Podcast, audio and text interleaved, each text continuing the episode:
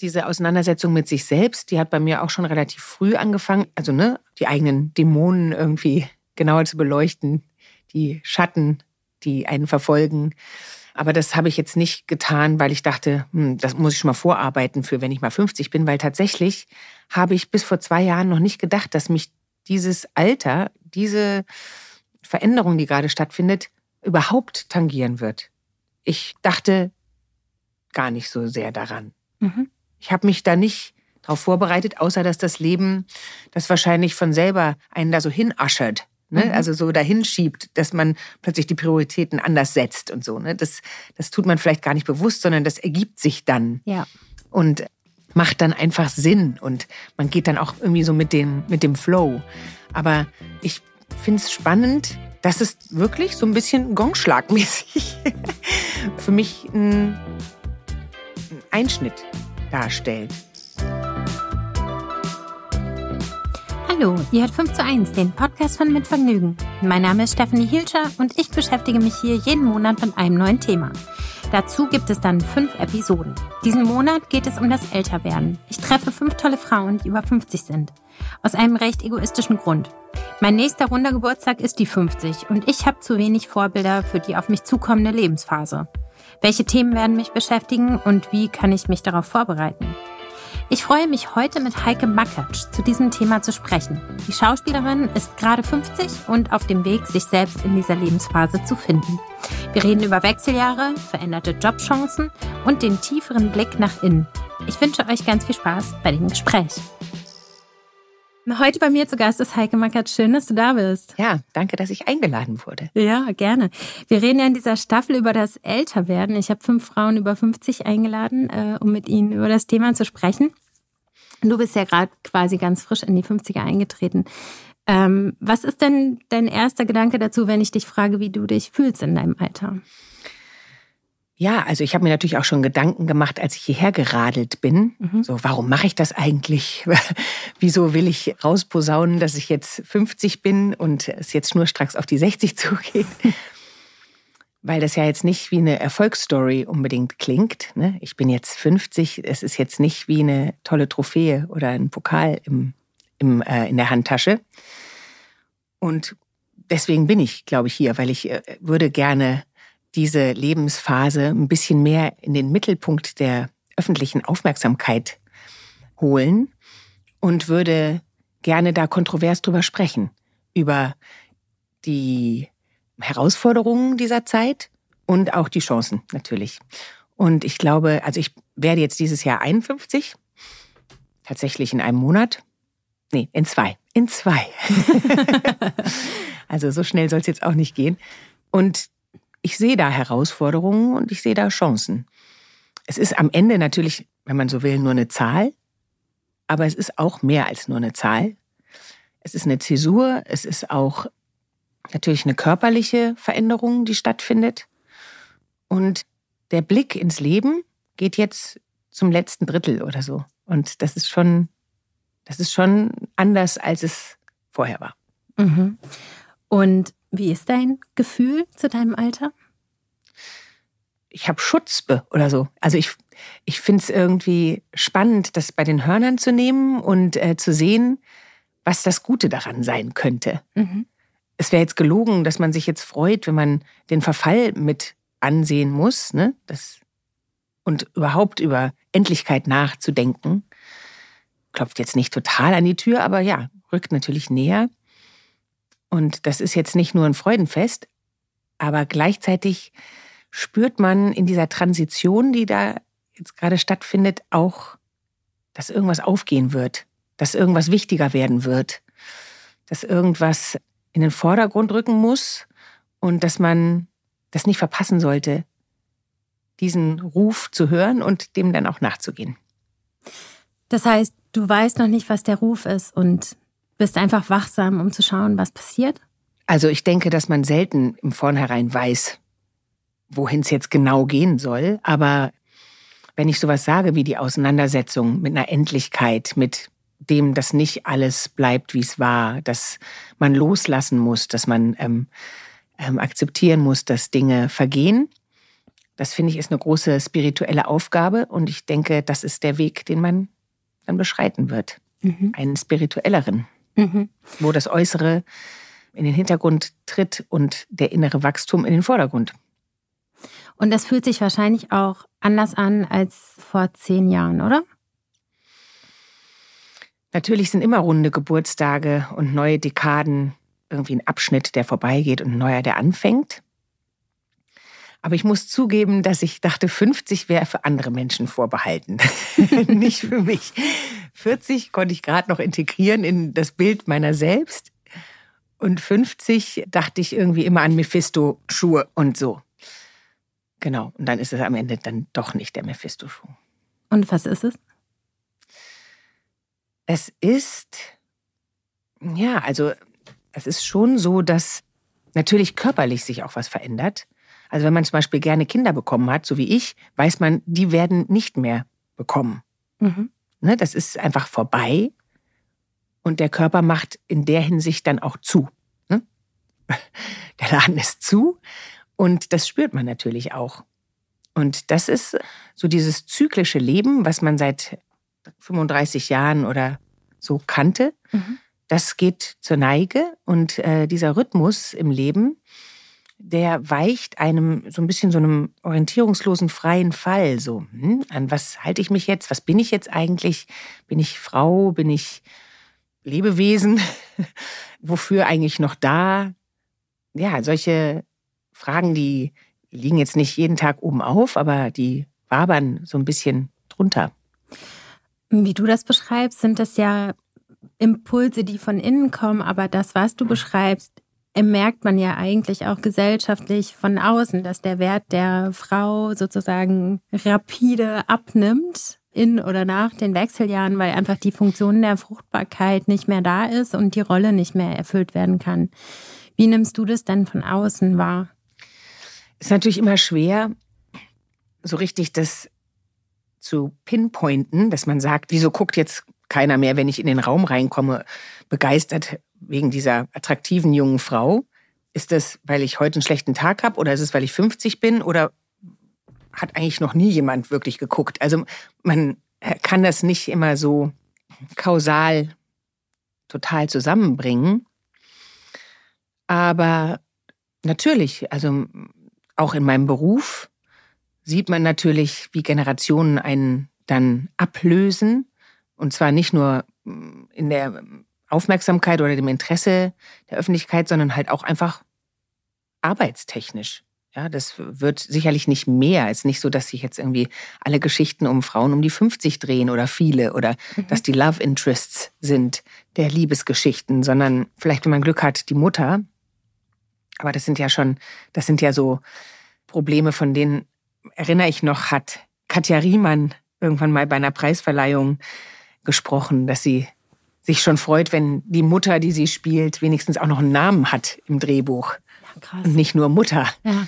Damals war ich wahrscheinlich zehn Jahre jünger und habe gedacht, na ja, Katja, hast ja auch schon viele Filme gemacht und kommen auch wieder welche und so. Aber ja, man merkt schon, wie sich das verdichtet. So, dass da anscheinend eher so ein Bogen drum gemacht wird um diese Zeit.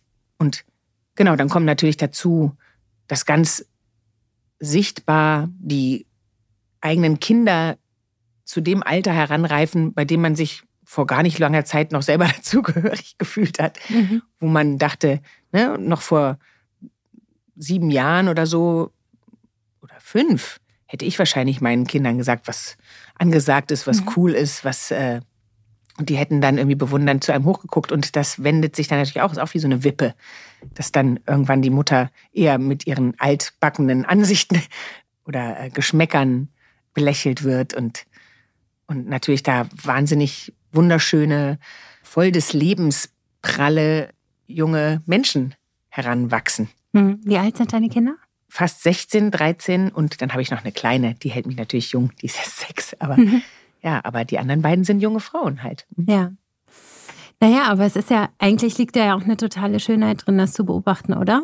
Und auch so eine gewisse Distanz vielleicht einzunehmen und. Total. Also es ja. ist, äh, man wünscht den Mädchen und den jungen Frauen und überhaupt dieser jungen Generation all das Glück, was man selber erfahren hat.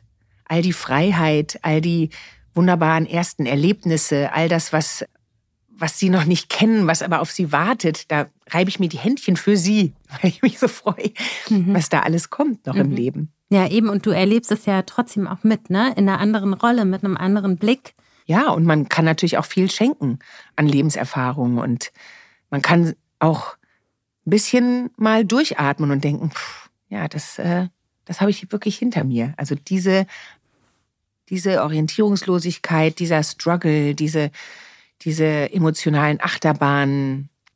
Nicht, dass man auch nicht auch noch ab und zu mal eine emotionale Achterbahn mhm. erleben würde und dann vielleicht erst recht wieder hormonell auch äh, getriggert, aber mhm all diese Erfahrungen, die noch nicht gemacht wurden, die einen noch so hilflos fühlen lassen vor dem Wirrwarr der Emotionen und so weiter, wie bei einem jungen Menschen, dass man da mit einer Distanz drauf gucken kann und ein paar weise Ratschläge geben kann und wissen kann, hey, da habe ich mir schon genug Gedanken drüber gemacht, das habe ich schon oft genug erlebt, das, das äh, wird mir so Gott sei Dank nicht mehr wieder fahren. Mhm. Und es ist ja auch eine total schöne Rolle. Also das ist was, worauf ich mich im Alter, muss ich sagen, ähm, da sehe ich mich aber eher mit 70 oder 80 oder so, wie so eine weise Alte. Und dann kommt jemand und dann kann ich vielleicht tatsächlich einen guten Rat geben oder so. Und du bist so gelassen. Also mein Ziel ist so Gelassenheit. Das ja. finde ich einfach total toll. Und gleichzeitig, wenn du das mit den ersten Malen erzählst, ich finde, eigentlich ist es auch toll. Es ist ja auch für dich ein erstes Mal, wenn du siehst, wie dein Kind ein erstes Mal hat. Also zum Beispiel mein Sohn hat jetzt die Woche ein Schulfest und hat seinen ersten öffentlichen Theaterauftritt. Und das ist ja für mich auch ein erstes Mal. Absolut. Also ich gehe jetzt nicht davon aus, dass die ersten Male für mich jetzt vorbei sind. Mhm. Ne? Also überhaupt nicht. Mhm. Ich freue mich total auf noch ganz viele erste Male die aber natürlich von einem anderen Background her dann kommen, ne? von mhm. dem Background der Erfahrungen, der, ähm, hey, das habe ich alles schon gehabt, das kann ich jetzt auch loslassen, da eifere ich nicht mehr hinterher, da habe ich auch vielleicht hoffentlich keine Angst mehr, was zu verpassen oder hinten dran zu sein, sondern erste Male aus einer, wie du schon richtig sagst, einer Gelassenheit heraus oder aus einer neu gewonnenen Freiheit. Das ist ja auch noch was, ne? wenn, äh, wenn man diesen riesigen Lebensabschnitt des Mutterseins, des Umsorgens der heranwachsenden Generation, dann äh, abgeschlossen ja niemals, aber den heftigsten Teil hinter sich gebracht hat, mhm. dann kommt ja sozusagen eine neue Freiheit auch auf einen zu, die man vielleicht noch mal anders wahrnimmt als die gottgegebene Freiheit des Teenagers oder des Mitzwanzigers, ne? weil weil man schon so viel Verantwortung erfahren hat, so viel Verantwortung auf sich genommen hat und dann kann man die wieder ein bisschen gehen lassen. Und ich glaube, das, das wird ein echtes Freudenfest. Ja, das glaube ich auch. Ich glaube, dass man das umso mehr schätzt, ne? ja, wenn man ja. einfach Termine zusagen kann, irgendwo ja. hinfahren kann und so. Man muss sich keine Sorgen machen, man muss nicht das Abendessen kochen. Ja, da freue ich mich auch schon drauf. So gerne ich auch äh, Mutter von einem kleineren Kind noch bin, das ist ja. gar keine Frage, aber das ist auf jeden Fall auch eine total schöne Aussicht.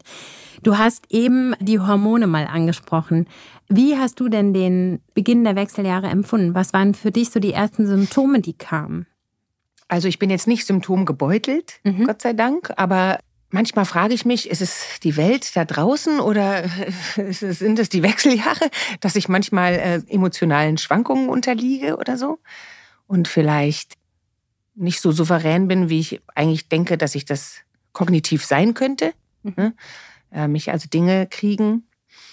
Und natürlich, wie gesagt, dass, der, dass die Zyklen ausbleiben und man dadurch ja auch das als eine Befreiung ansehen kann. Aber irgendwie hat man sie auch gemocht, muss mhm. ich zugeben. Irgendwie selbst mit Bauchschmerzen und oder ne, Menstruationsschmerzen, irgendwie hat man es gemocht, es gehörte zu einem und zum Weiblichsein, zum Frausein, zum Zelebrieren seiner Fruchtbarkeit, dass alles gut läuft, dass alles gesund ist und so. Mhm.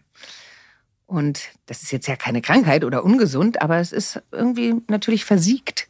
Ne? Und das, das habe ich schon jetzt wahrgenommen.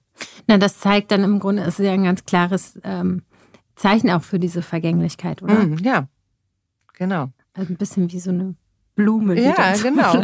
Man muss es, man muss es so Kopf sagen. Hängen ja. lässt, ne? ja, genau. Ja. Und das muss man erstmal so sacken lassen und dann zu neuen Ufern schauen.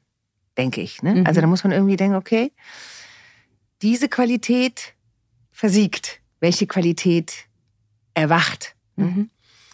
Und da bin ich aber, wie gesagt, noch in dieser Zwischenphase, denke ich, die, die da noch herumschaut, aber sehr wachsam ist, was es sein wird und sehe das als einen spannenden Weg, der sich da jetzt gerade vor mir auftut. Ja, ich finde, es ist ja eigentlich geht es schon so mit 40 los, aber mit 50 glaube ich auch noch mal mehr, dass so Zeit ist für so innere Arbeit, innere Themen zu klären und irgendwie so mehr zu sich zu kommen, auch noch mal ganz anders erwachsen zu werden. Empfindest du das auch so? Ja, total. Also ich denke auch, und da gucke ich auch in meinen Freundeskreis und um mich herum, ab 40 kann man mit den Bewältigungsmechanismen, die man sich so äh, drauf geschafft hat, um all die Dinge, mit, um die man sich nicht kümmern möchte, die in einem aber unbewusst arbeiten, um die kann man sich nicht mehr herummogeln. Mhm. Ne, also man muss sich dann irgendwann damit auseinandersetzen, weil sonst wird sich das wahrscheinlich nach innen wenden. Man wird vielleicht krank werden, man wird vielleicht psychisch wirklich unstabil. Und ich denke, das ist so die Zeit des Aufräumens. Auf jeden Fall. Und der Reflexion, des Sinne nach innen ziehens und ja, dass man so in den Spiegel guckt. Wer bin ich? Wieso bin ich so geworden? Wie wirke ich auf andere? Was für eine Zumutung könnte ich vielleicht sein? Wie schaffe ich mir wieder größere Freiräume, in denen ich agieren kann, in dem ich nicht dauernd beschnitten werde von äh, meinen eigenen Traumata oder den Dingen, die mich geprägt haben im negativen mhm. Sinne.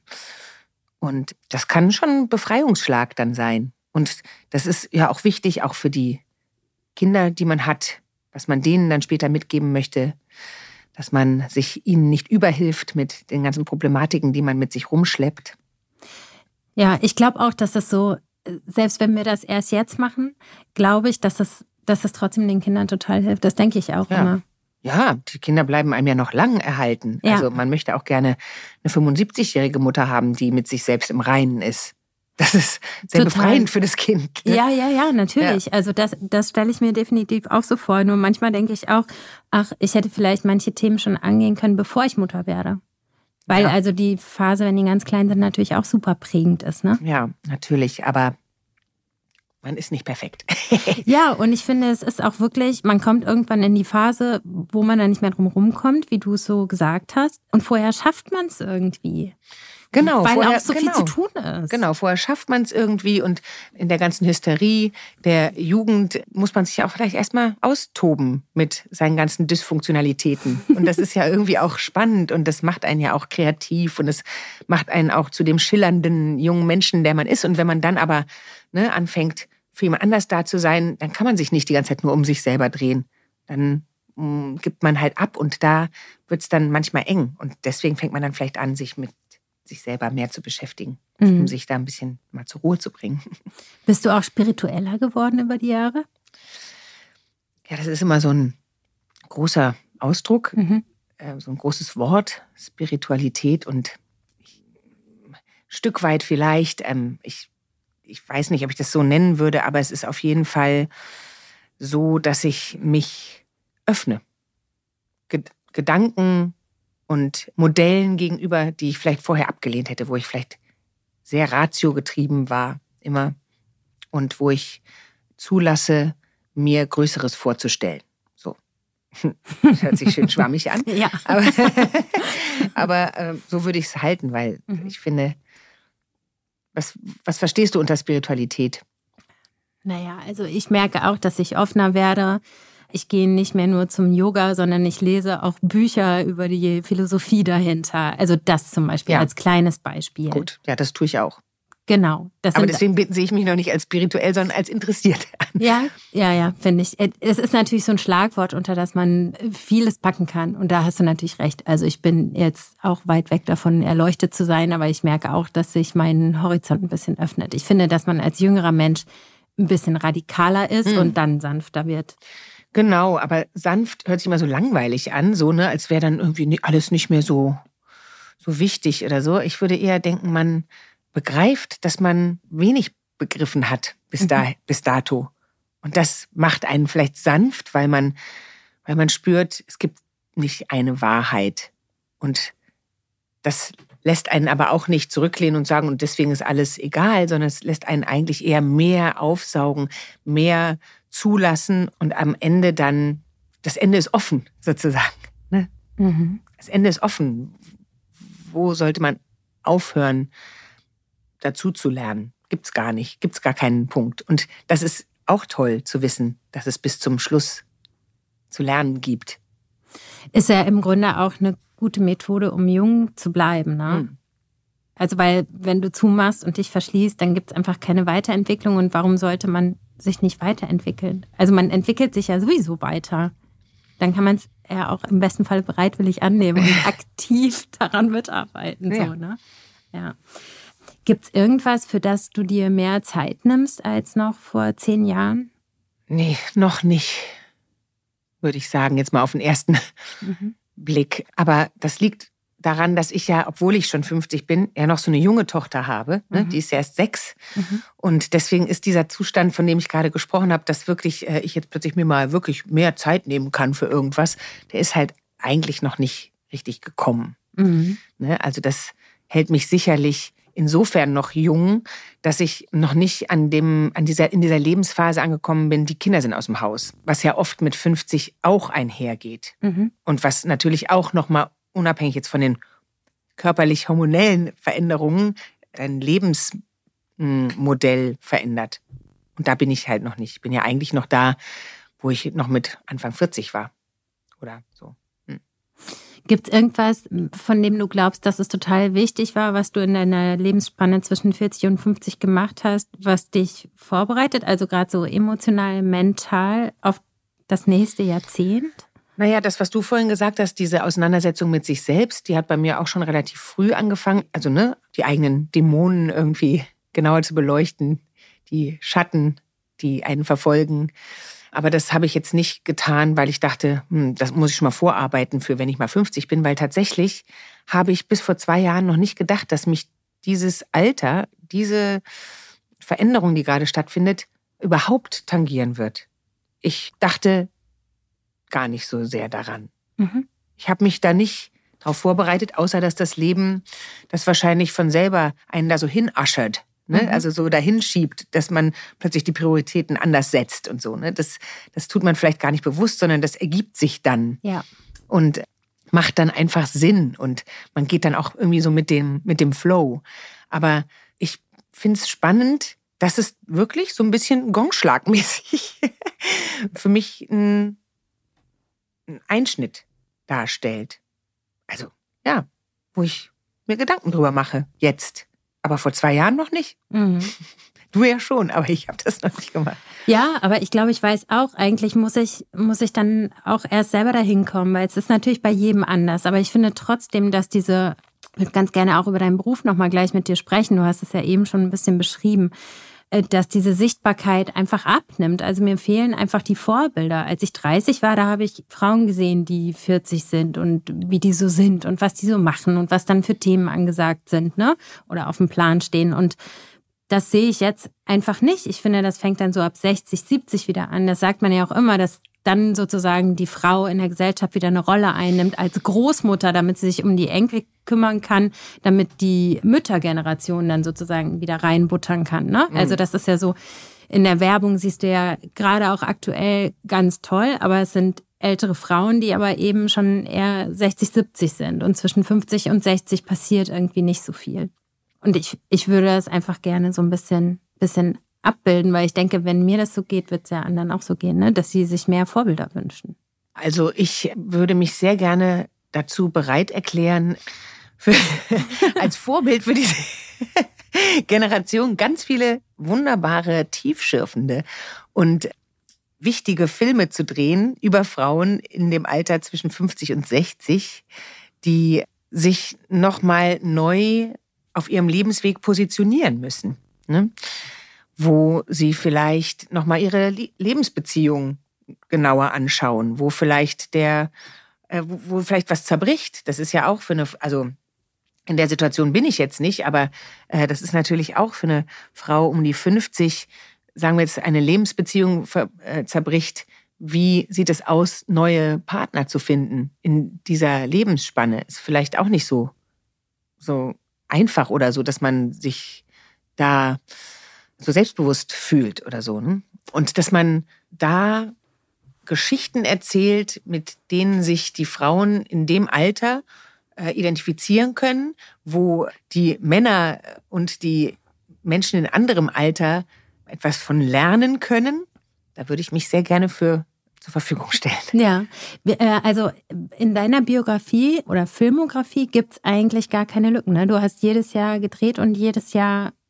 Ja. Ja, genau. Also du ja. warst quasi die ganze Zeit beschäftigt. Das sieht ja bei Kolleginnen vielleicht anders aus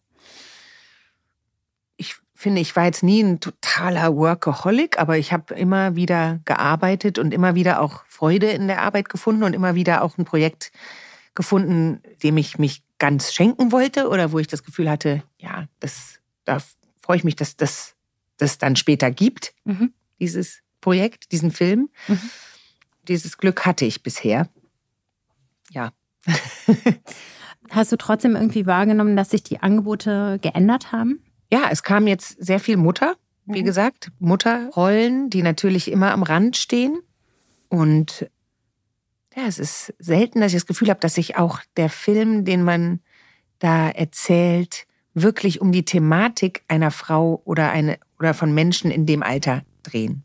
Sondern man ist dann halt einfach wie beim Tatort oder so, da ist man dann halt eine Frau in dem Alter, in dem ich bin, aber es geht nicht um die Lebensphase des Menschen in dem Alter. Ja. Ich habe mit einer Bekannten gesprochen, die Schauspielcoach ist, und sie meinte, dass die Rollen sozusagen für Frauen vor 40 ganz oft auch so sind, äh, dass sie darauf ausgerichtet sind, soll ich jetzt den Mann nehmen oder den oder ich bin irgendwie unglücklich wegen eines Mannes. Also quasi, dass mhm. man immer in der Beziehung im Verhältnis zu dem Mann steht. Und sie meinte, dass so ab 40, 50 quasi ein totaler Einbruch in den Rollen ist ich weiß nicht, brauchen wir sowas wie eine Quote? Weißt du noch, diese deutschsprachige Musik im, im Radio irgendwie, mhm. da gab es doch mal so eine Quote. Muss man da irgendwie, was macht man denn da? Ja, ich denke, vielleicht liegt das, was du gerade beschrieben hast, auch daran, dass eine Frau um die 50, die sich dann auch immer noch fragt, nehme ich den Mann oder den Mann, da würde man vielleicht denken, äh, hat sie es denn immer noch nicht verstanden, dass es darum nicht geht? Ja. Also man könnte fast sagen, äh, wir Frauen um die 50 werden wahrscheinlich, was uns in Bezug auf Männer und dass unser Leben nur dann lebenswert ist, wenn wir mit dem oder dem Mann zusammen sind, das werden wir über, also das haben wir dann überkommen. Mhm. Und deswegen gibt es diese Geschichten nicht mehr zu erzählen. Ja. Ne? Also ja. Da muss man, aber Quote, ja, das finde ich schwierig, Quote bei Kunst, muss ja, ich sagen. Total. Also da bin ich jetzt nicht äh, wirklich der Verfechter von, wir zwingen jetzt diese Themen irgendwo hin. Ich glaube aber daran, dass die gesellschaftlichen Umwälzungen auf unserer Seite sind und dass ich jetzt hier so sitze und mit dir hier so offen darüber spreche, das sind so Impulse, die man setzt, ja. die dann das Ganze in die Richtung anschieben, dass dann da Knoten platzen. Ja, ich muss auch sagen, ich finde es total toll, dass du da bist, weil ich war mir gar nicht sicher, ob du zusagst, weil ganz viele eben nicht drüber reden. Mhm. Ja, verstehe ich auch. Ich war mir auch nicht sicher, ob ich zusage. Ja. Das war schon eine sehr bewusste Entscheidung und nicht nur eine, die sagt, oh, ich möchte mal gern wieder in einem Podcast stattfinden, sondern es war, dass ich mir dachte, okay, trau dich mal, geh da mal raus und erzähl mal was über das, was ja meine Realität ist und nicht nur meine, sondern ne, von all denen. Mhm. Und ich hatte da irgendwie Lust zu, dem Ganzen mal eine Ehrlichkeit entgegenzusetzen. Und wie fühlt sich das jetzt für dich an? Oh, ich weiß noch nicht.